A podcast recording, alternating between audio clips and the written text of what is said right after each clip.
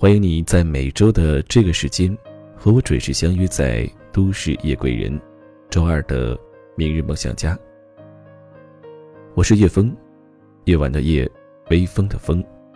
本档节目由喜马拉雅和十里铺广播电台联合制作播出。在前几天，一位听友通过微信呢向叶枫倾诉自己非常不喜欢现在的工作。那我不知道。我们有多少朋友是不喜欢自己现在的工作呢？今天我想和你分享的是这样的一篇文字：你不是讨厌工作，你是讨厌自己。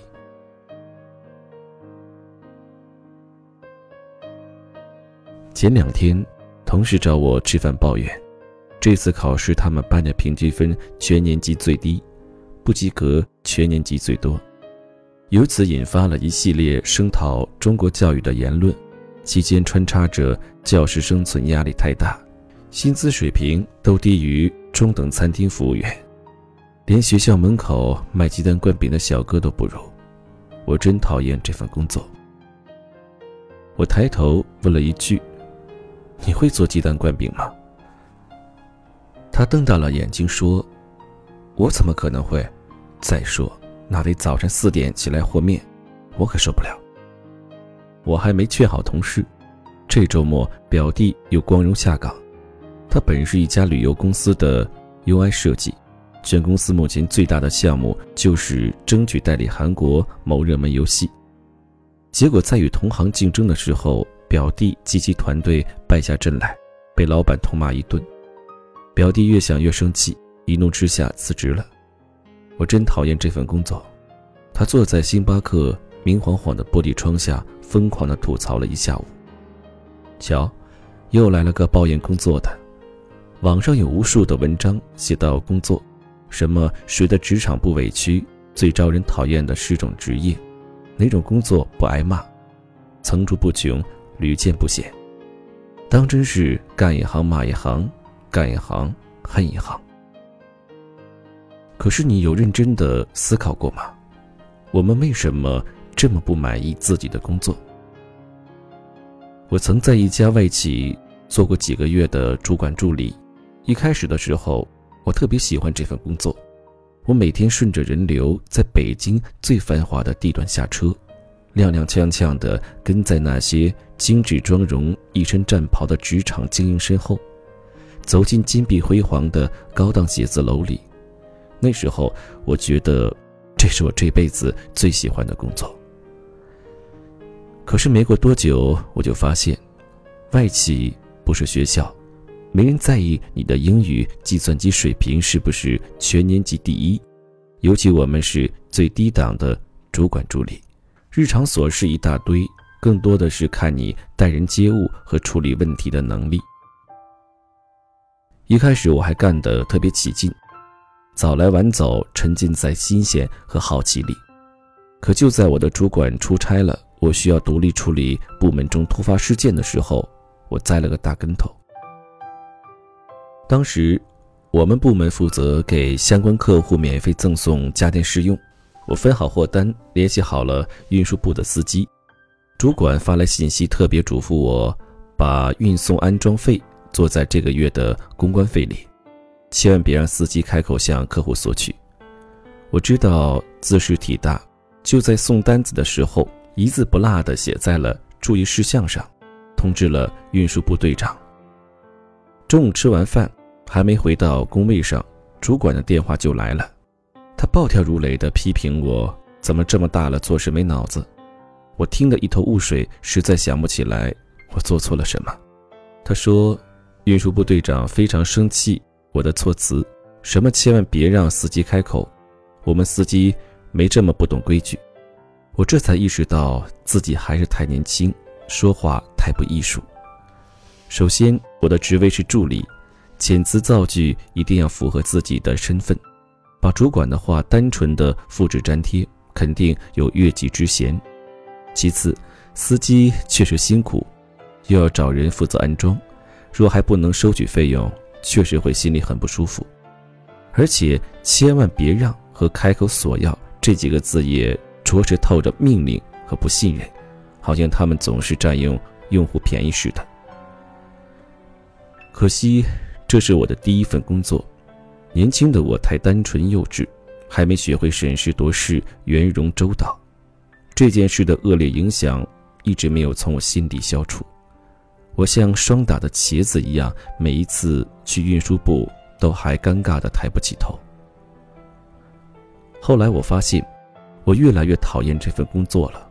我不喜欢他总加班，遇到紧急的公关危机还得连轴转，连周末都休息不了。我也不喜欢他总翻译外文资料。我不是英语系的，每次总部的产品资料出炉，我都得不眠不休好几天才能交差。我也处不好同事的关系，他们言谈的都是各大奢侈品牌每一季的限量款，还有各国经典小吃和必备手办。那时候我连手办是什么都不知道。我越来越讨厌这份工作，我再也不偷偷的自命不凡了。能进入到这里，真的很幸运，但能不能待得下去，可不是靠运气。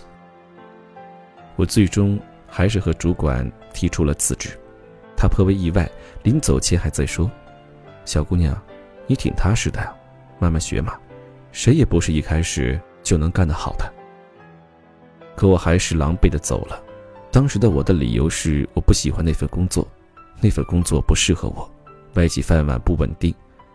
我心安理得的去当了更稳定的老师，可是我又真心喜欢这份稳定了吗？朝七晚五的生活，年复一年，层出不穷的理念日新月异，一个不留神就赶不上教改的新浪潮。被戴上传统老套的大帽子，还有各级评选平均分排队，校级奖金分档，所有的所有都在比较，我的心也越来越焦虑。后来我又开始利用课余的时间在网上写文章，一开始的时候几乎是横空出世。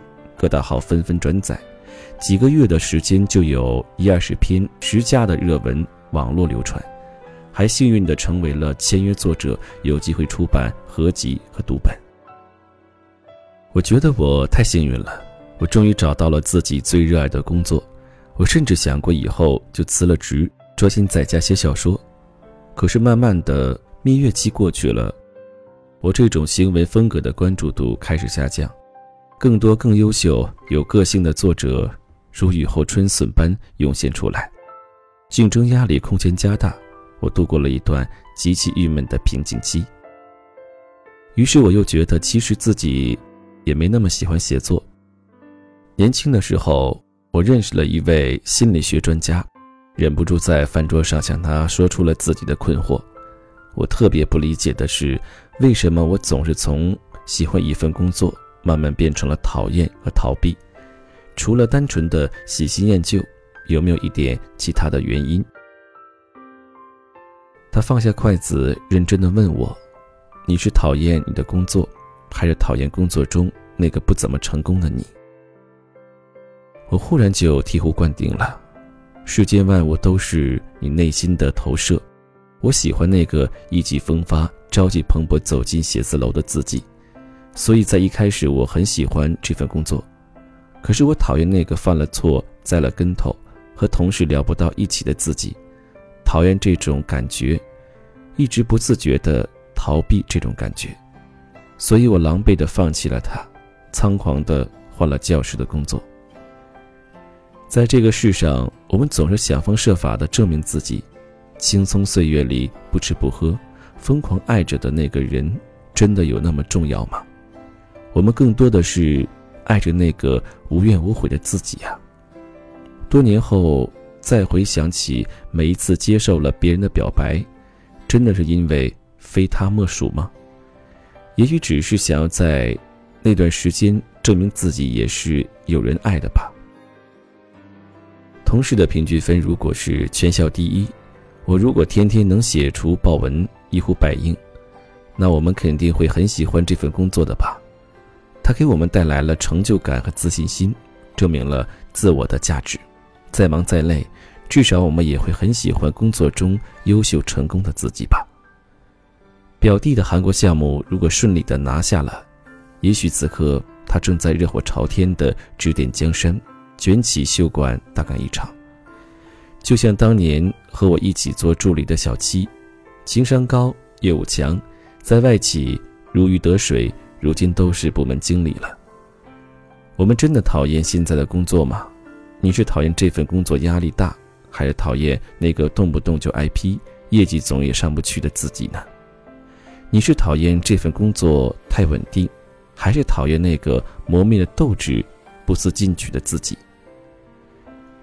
这个世界上有各种各样的工作，如果真的是没有兴趣，大可以跳槽转行，潇洒的挥一挥衣袖；但如果自己的能力不够，实力不强，走到哪儿干什么工作，都只会灰头土脸，满处碰壁，最终变成了干一行骂一行。可是再怎么骂，也不敢改行。如果再让我回到过去。我想对那个翻译不出外文资料的自己说：“别着急放弃，好好学习还来得及。”也想对那个得罪了运输队长的自己说：“不要一蹶不振，仓皇而逃，要试着从经历挫折中总结经验和教训。喜欢的工作会因为一时的不顺心而心生厌恶，可不喜欢的工作也会因勤奋努力、不断拼搏而逐渐……”熠熠生辉。我们不是在讨厌工作，而是在讨厌那个不争气的自己。同样，我们也许不太喜欢这份工作，但依旧会感激那个永不言败、永不放弃的自己。忽然想起张德芬说过的一句话：“亲爱的，外面没有别人，只有自己。”那在刚刚听完。这篇文字的时候，我想很多朋友呢，尤其是很多不喜欢现在工作的你，是不是有所反思呢？你是真的不喜欢这份工作，还是因为在这份工作当中你做的不如意、不成功而沮丧呢？好的，如果是那样的话呢，我们不妨调整一下心态，努力的向上的去工作。好，如果你喜欢我的节目。可以在喜马拉雅搜索主播叶枫，对我其他节目进行关注，也欢迎你加入我的听友群。那可以加叶枫的微信，叶枫的拼音小写一九八五一三一四。好了，感谢你收听，让我们下期节目再会。对时间从不说话的你，想靠近却又装不。在意，那是你教会我的传奇。梦里外没有关心话语，只想多看几眼你样子，撕碎回忆，控制梦境。那是我对你的长情。